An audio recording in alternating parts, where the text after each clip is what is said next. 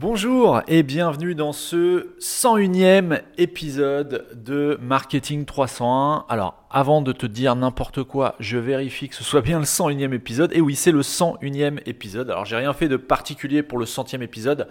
Tout simplement parce que bah, en ce moment j'ai vraiment la tête sous l'eau, j'ai pas le temps de me vraiment me concentrer sur, euh, sur ce que je dois faire ou pas sur le podcast. Donc c'est pour ça que d'une part les épisodes sont un peu plus espacés qu'au tout début, donc je fais plus un épisode par semaine, mais un épisode tous les 15 jours. Donc ça c'est pour t'expliquer un peu pourquoi euh, l'espacement. Je t'en avais déjà parlé hein, quand j'ai pris la décision il y a quelques semaines. Euh, toujours est-il que, euh, eh bien aujourd'hui on va parler de la cannibalisation SEO en e-commerce. Donc qu'est-ce que la cannibalisation? On verra ça dans le courant de l'épisode.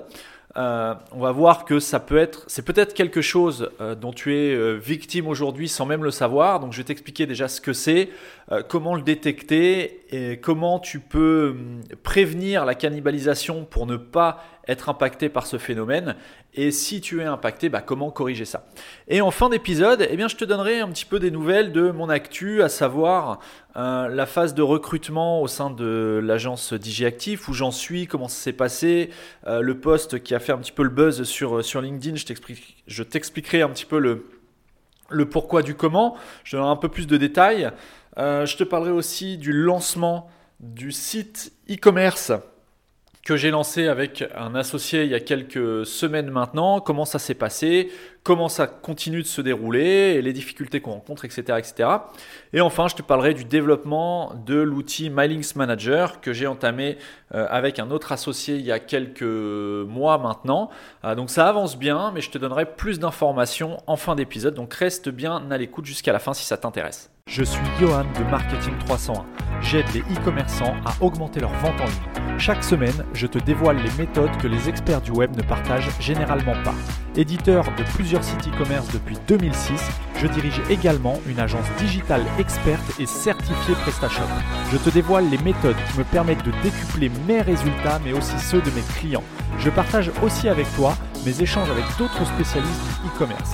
Je cherche à découvrir leur parcours, les outils qu'ils utilisent au quotidien et je tente de décrypter leur façon de penser et d'organiser leur journée. Marketing 301, c'est le podcast hebdomadaire gratuit qui me permet de partager avec toi mon expertise et celle d'autres spécialistes. Si comme 95% des e-commerçants, ton site ne réalise pas assez de chiffre d'affaires, j'ai énormément de valeur à t'apporter.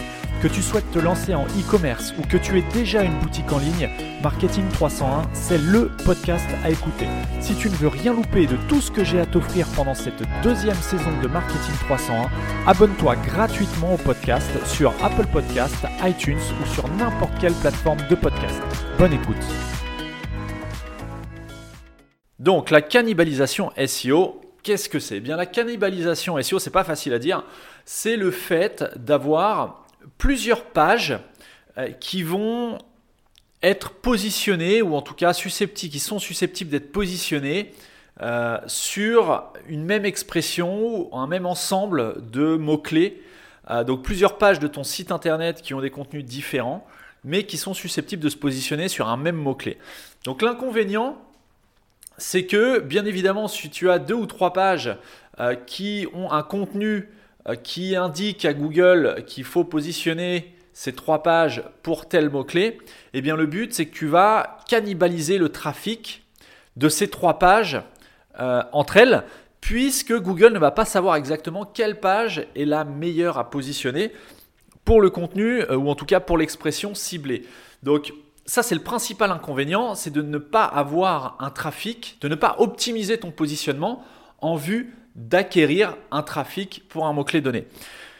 Alors il ne faut pas confondre la cannibalisation et le duplicate content. Le duplicate content ou contenu dupliqué, c'est le fait d'avoir un même contenu qui est accessible depuis des URL différentes. Là, il ne s'agit pas de ça. Il s'agit d'avoir des URL différentes, donc des pages différentes avec un contenu différent, mais que le contenu soit optimisé ou pas d'ailleurs euh, pour répondre à une requête qui correspond à un seul ou en tout cas un ensemble de mots-clés qui sont très proches les uns des autres. Le but, c'est que si par exemple tu cherches, euh, je sais pas, tu vends des, euh, tu des, doudous pour enfants, euh, le, problème, c'est d'avoir plusieurs pages de ton site, que ce soit des fiches produits, des pages catégories, des pages du blog ou autres, qui vont utiliser un certain euh, word, wording, un, certain, euh, un certain ensemble de mots qui vont amener Google à positionner chacun de tes contenus pour un même mot-clé. Bien évidemment, ça peut induire en erreur tes utilisateurs puisque tu vas peut-être les amener sur une page de ton blog alors qu'il y a une autre page qui serait une fiche produit euh, un doudou pour enfants qui pourrait euh, amener à une vente, alors que la page de ton blog n'amènera vraisemblablement pas à une vente. D'ailleurs, j'en parle dans un épisode, euh, un, des épisodes précédents, dans lequel je parlais de la transformation ou de l'utilité d'un blog sur un site e-commerce. Est-ce que c'est vraiment intéressant d'avoir un blog sur un site e-commerce? Donc ça, j'en parlais dans l'épisode. Alors, je suis en train de rechercher le numéro de l'épisode pour te le donner. Euh, faut-il, je crois que c'était faut-il avoir un blog en e-commerce? Voilà, faut-il créer un blog en e-commerce? C'était l'épisode 97. Donc si ça t'intéresse d'en savoir plus sur ma réponse à cette question, je t'invite à aller sur marketing301.net slash 97 et tu auras, euh, tu en sauras un peu plus sur mon avis sur cette question. Donc la cannibalisation, ensuite comment tu peux la détecter? Eh bien c'est très simple pour détecter, enfin c'est très simple, encore une fois, tout est relatif. Tu peux te rendre sur Google et utiliser une commande de Google pour essayer de faire ressortir des pages qui pourraient se cannibaliser les unes entre elles.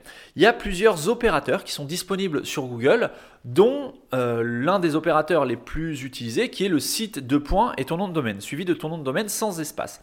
Quand tu tapes site de points et ton site.com, en remplaçant bien évidemment ton site.com par ton nom de domaine à toi, hein, euh, eh bien ça va avoir pour conséquence d'afficher toutes les pages que Google a indexées sur ce domaine.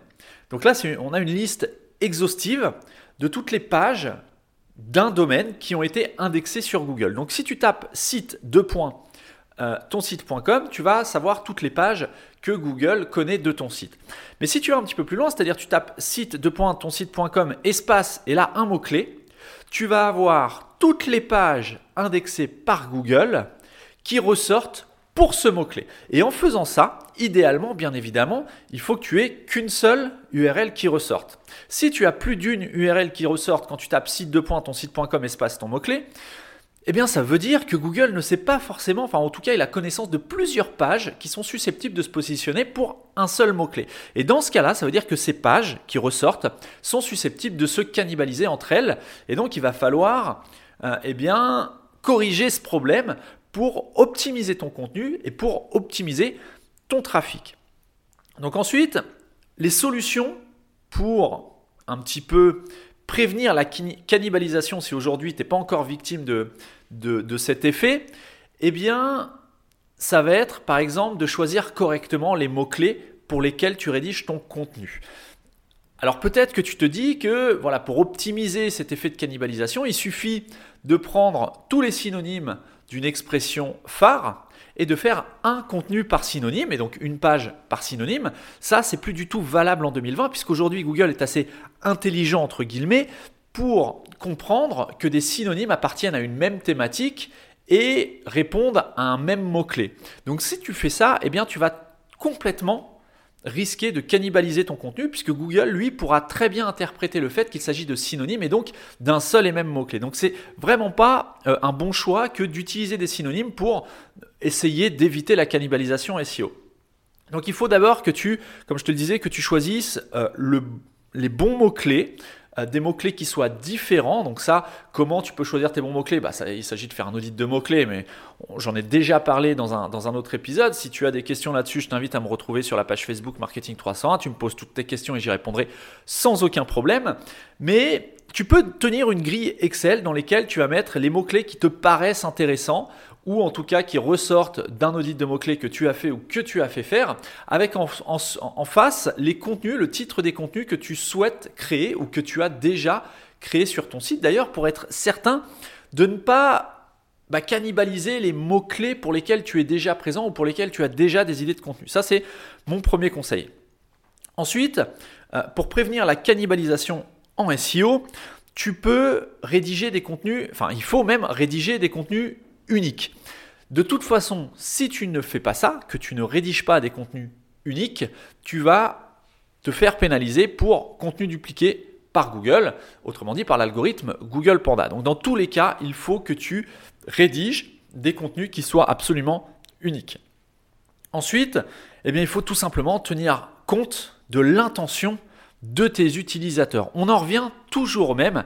L'intention des utilisateurs aujourd'hui en 2020, c'est quelque chose de très très très important alors, pourquoi c'est très important bah, Tout simplement parce que Google, lui, va essayer de déchiffrer ou de décrypter l'intention derrière une requête pour proposer les meilleurs résultats qui répondent à cette intention.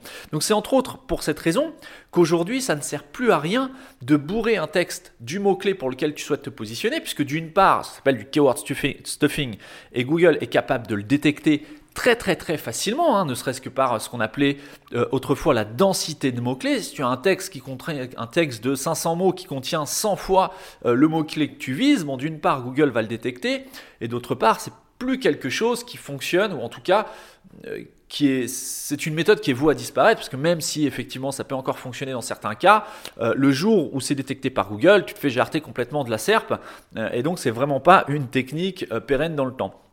Donc sur les intentions de recherche, on peut en identifier quatre. Certains parlent de trois intentions.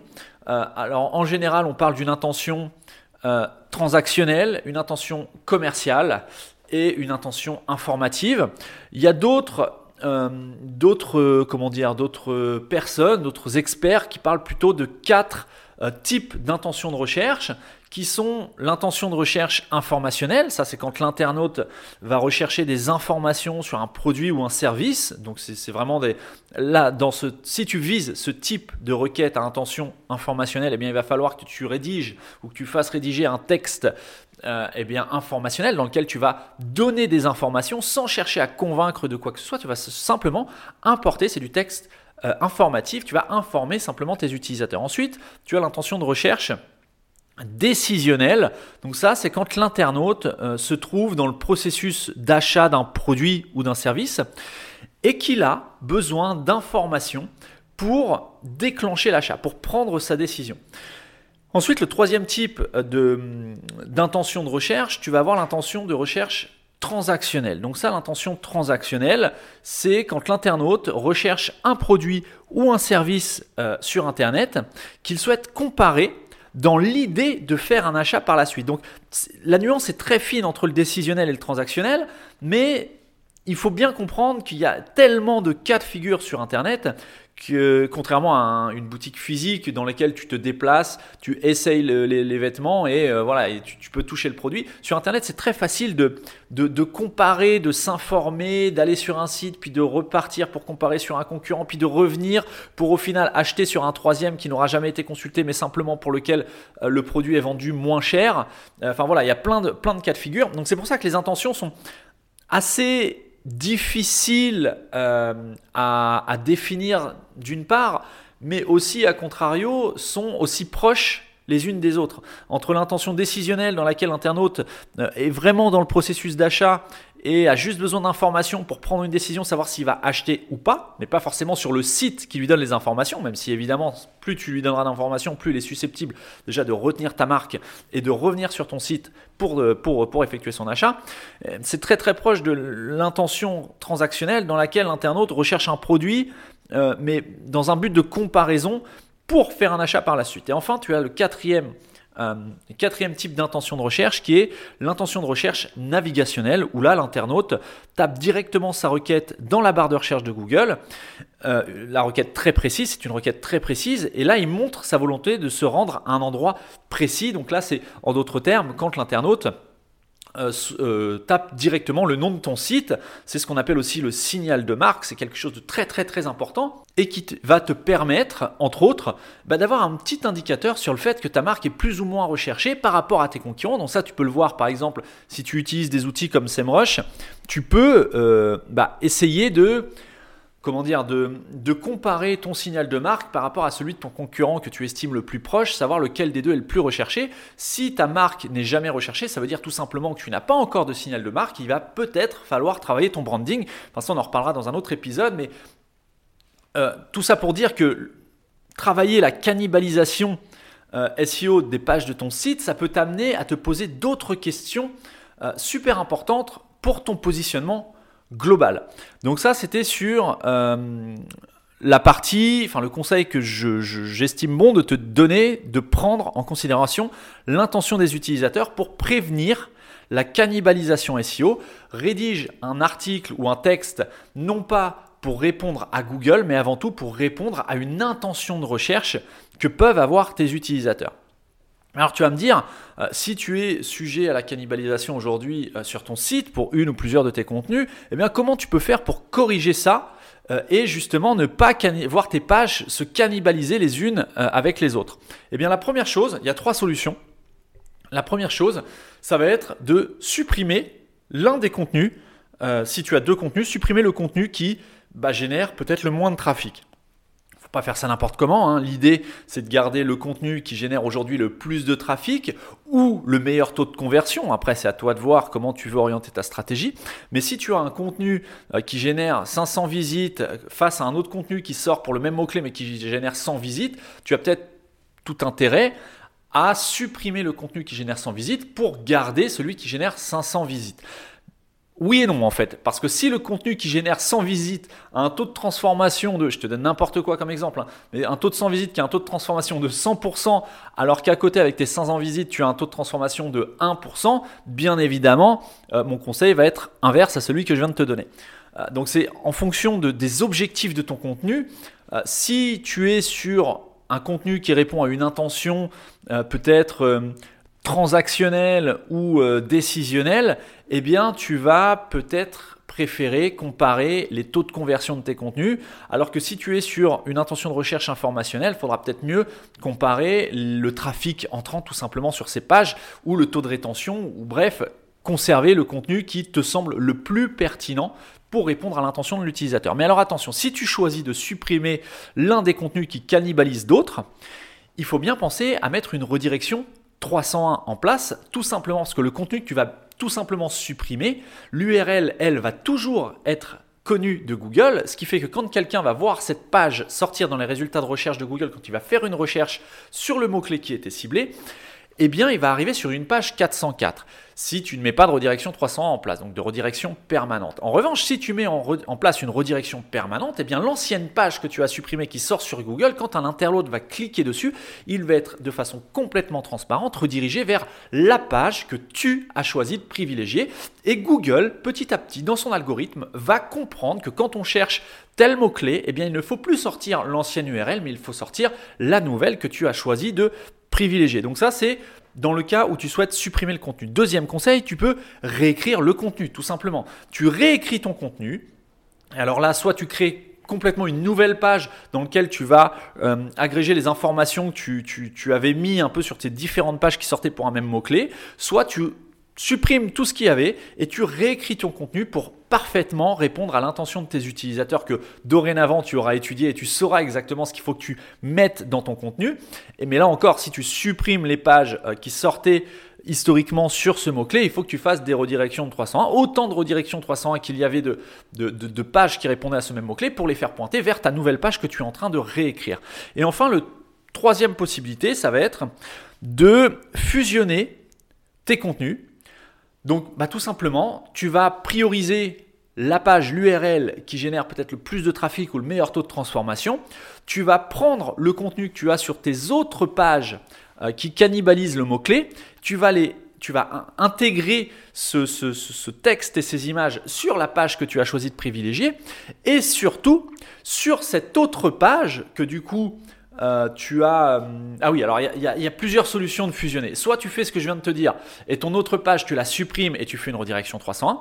Soit tu conserves chaque contenu sur chaque URL. Par contre, tu mets en place ce qu'on appelle une balise canonique. Donc la balise canonique, c'est la balise qui va indiquer à Google, donc ça c'est dans le code, c'est la balise qui va indiquer à Google qu'il faut plutôt prendre en référence pour telle expression, pour tel, euh, tel mot-clé, cette URL plutôt qu'une autre. Donc en gros, si tu as une page A.html et une page B.html et que ces deux pages euh, ont un contenu différent mais qui parlent de la même chose et donc qui ressortent pour un même mot-clé, si toi tu préfères que ce soit la page A qui soit vraiment la, la, page témoin pour cette expression, pour ce mot-clé, eh bien il faut que sur la page B, tu mettes la petite balise canonique qui indique à Google que la page référente pour ce contenu et qui répond euh, à l'intention de recherche de tes, utilisateurs, c'est la page A.html. Et là, Google pourra comprendre qu'effectivement, il connaît ta page B, mais celle qu'il faut qu'il mette en avant, c'est ta page A.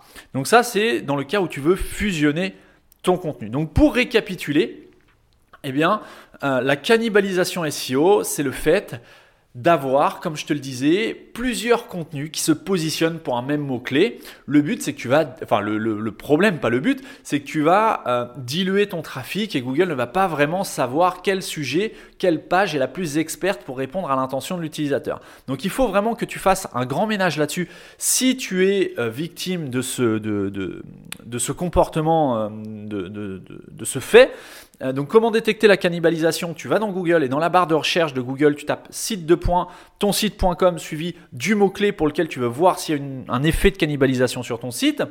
Euh, tu peux d'ailleurs taper ton mot-clé principal, hein. ça va être très intéressant de voir si euh, tu estimes que ta page d'accueil doit sortir pour tel mot-clé principal, voir si Google, pour ce même mot-clé, est susceptible de proposer d'autres pages un peu plus profondes. Ça, c'est très très très révélateur de comment a été construit ton site, un petit peu brouillon ou pas, et de, manière à bah, prévoir, à corriger tout ça. Ensuite, les solutions pour prévenir la cannibalisation SEO. Comme je te le disais, déjà, il faut choisir les bons mots-clés. Donc, tu te sors une feuille Excel dans laquelle, dans la première colonne, tu vas mettre les mots-clés que tu souhaites viser. Deuxième colonne, tu vas mettre les titres des contenus. Et troisième colonne, alors tu peux mettre aussi s'il s'agit d'une fiche produit, d'une page catégorie, de ta page d'accueil, d'une page, de blog ou autre. Et dans la dernière colonne, tu mets l'URL qui correspond à ce mot-clé. Euh, ça, c'était pour les solutions pour prévenir la cannibalisation. Tu as aussi la rédaction de contenu unique, évidemment, hein, sinon tu vas faire tout ce qu'on appelle, enfin tout simplement ce qu'on appelle du contenu dupliqué. Et il faut surtout que tu prennes en considération l'intention des utilisateurs et comment corriger la cannibalisation s'il y en a sur ton site.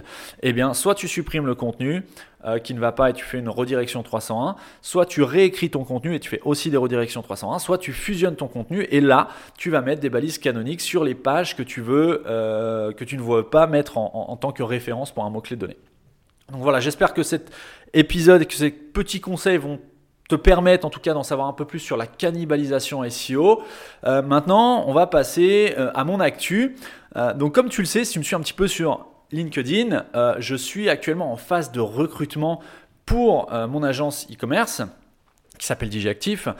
Et ça a été un petit peu fastidieux sur ces dernières semaines. Alors là, j'ai quelques candidats qui commencent à se démarquer. Je suis dans la dernière semaine euh, de, recrutement. Donc là, c'est vraiment la ligne droite pour les, personnes qui souhaitent intégrer l'effectif de DigiActif et euh, j'ai pratiqué un petit test et j'ai mis mon opinion sur euh, ce que j'appelle la enfin ce que j'appelle ce qu'on appelle la génération Z euh, en critiquant un petit peu cette génération. Alors ça a fait réagir beaucoup beaucoup de monde, des personnes qui sont dans cette génération mais aussi des personnes qui ne sont pas dans cette génération.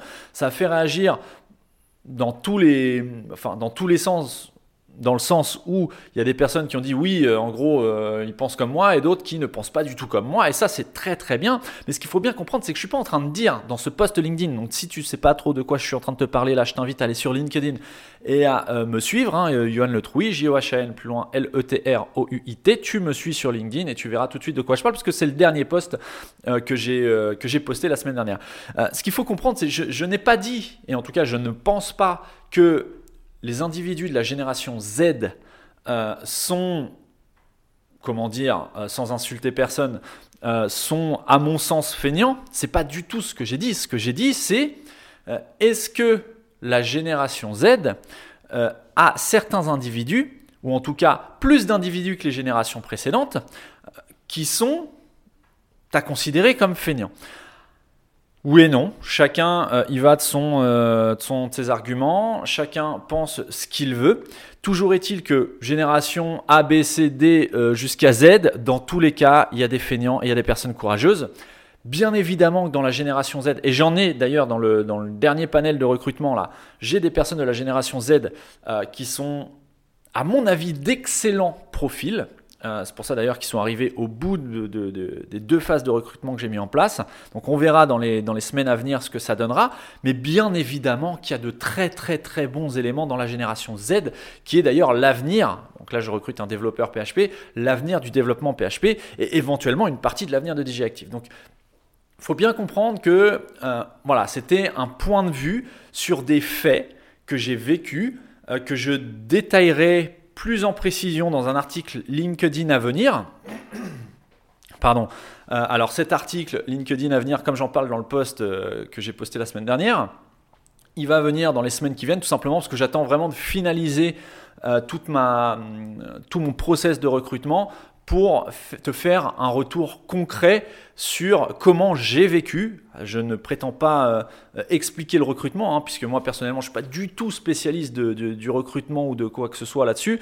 Euh, donc voilà, je, vais te, montrer les comportements. Alors peut-être que le confinement euh, post-Covid COVID a permis de mettre en exergue certains type de comportement ou pas, je sais pas, je te dis j'ai pas de recul là-dessus, j'ai pas forcément d'expérience, mais en tout cas, je vais t'expliquer ce que j'ai vécu, pourquoi je trouve ça euh, inadmissible dans certains cas. Alors également, je vais citer personne. Le but c'est pas de euh, mettre, jeter, enfin montrer du doigt tel ou tel individu sur LinkedIn ou ailleurs en disant ah bah lui il a fait ci, lui il a fait ça. C'est pas du tout le but. Ce que je vais détailler, ce sont les comportements que j'ai vécus et tu pourras d'ailleurs, je t'inviterai à me donner ton avis, que tu sois de la génération Z ou pas, quelle est ta vision euh, sur ce genre de comportement? Est-ce que tu trouves ça normal? Est-ce que tu trouves ça anormal?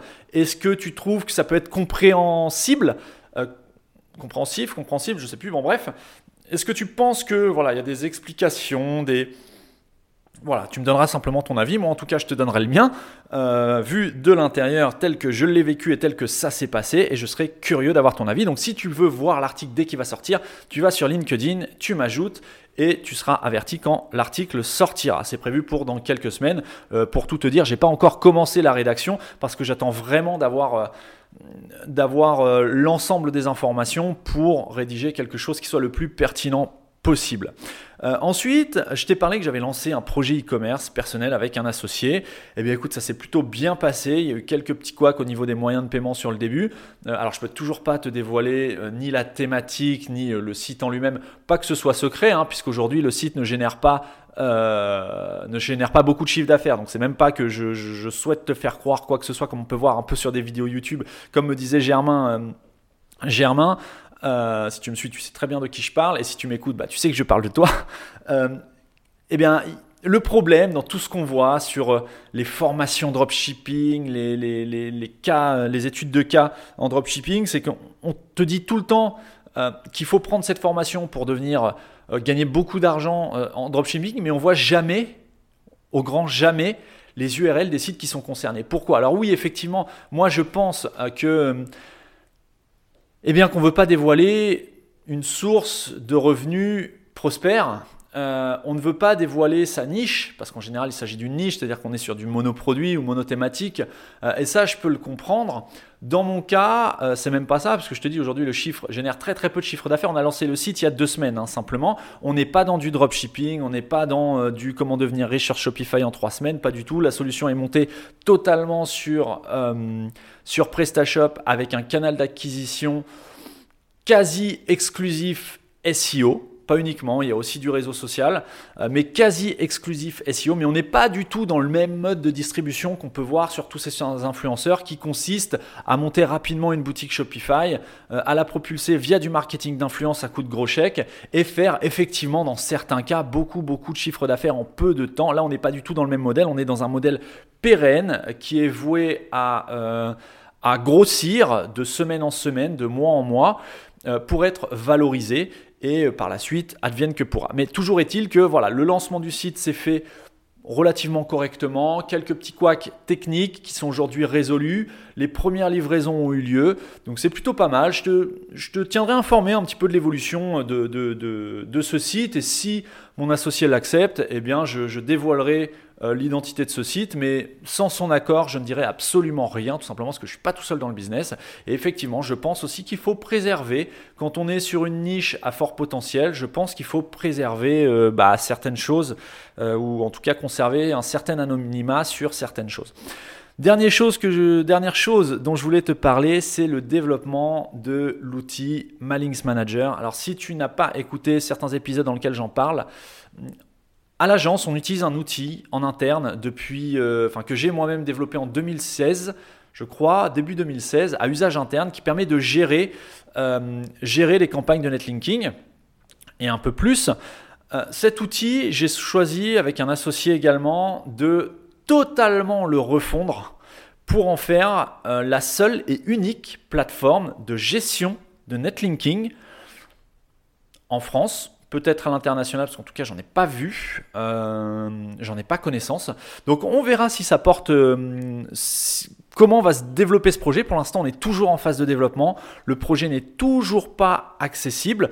Toujours est-il, si tu veux euh, être averti pour pouvoir tester cette version bêta, cette version 2 bêta qui sera accessible au public quand elle sera disponible, j'espère dernier semestre, enfin deuxième semestre 2020.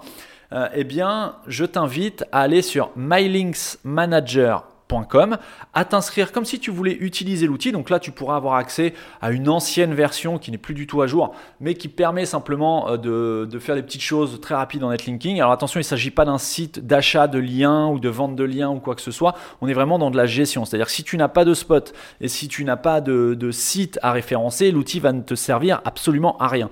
Euh, mais en tout cas, le fait de t'inscrire là-dessus, même si tu ne te sers pas de l'outil, moi, quand je vais euh, lancer la bêta de la V2, qui sera cette fois euh, accessible au public, eh bien, je vais récupérer les personnes qui sont inscrites à la version actuellement en ligne, qui, je le répète, n'est pas du tout représentative de ce qu'il y aura euh, dans quelques mois en ligne eh bien, j'avertirai, ça c'est en gros c'est la liste d'attente tout simplement pour tester le nouvel outil lorsqu'il sortira. Donc je t'invite à t'inscrire dessus, c'est gratuit, hein, tu n'as absolument aucun engagement, juste veille à bien mettre une adresse email que tu consultes, puisque quand, la version bêta sera disponible, eh bien je t'enverrai un mail sur l'adresse email que tu vas utiliser pour t'inscrire sur malinksmanager.com. Donc je t'invite à le faire, si tu as des questions, comme toujours, tu peux me suivre sur euh, Facebook, sur la page Facebook marketing301.net.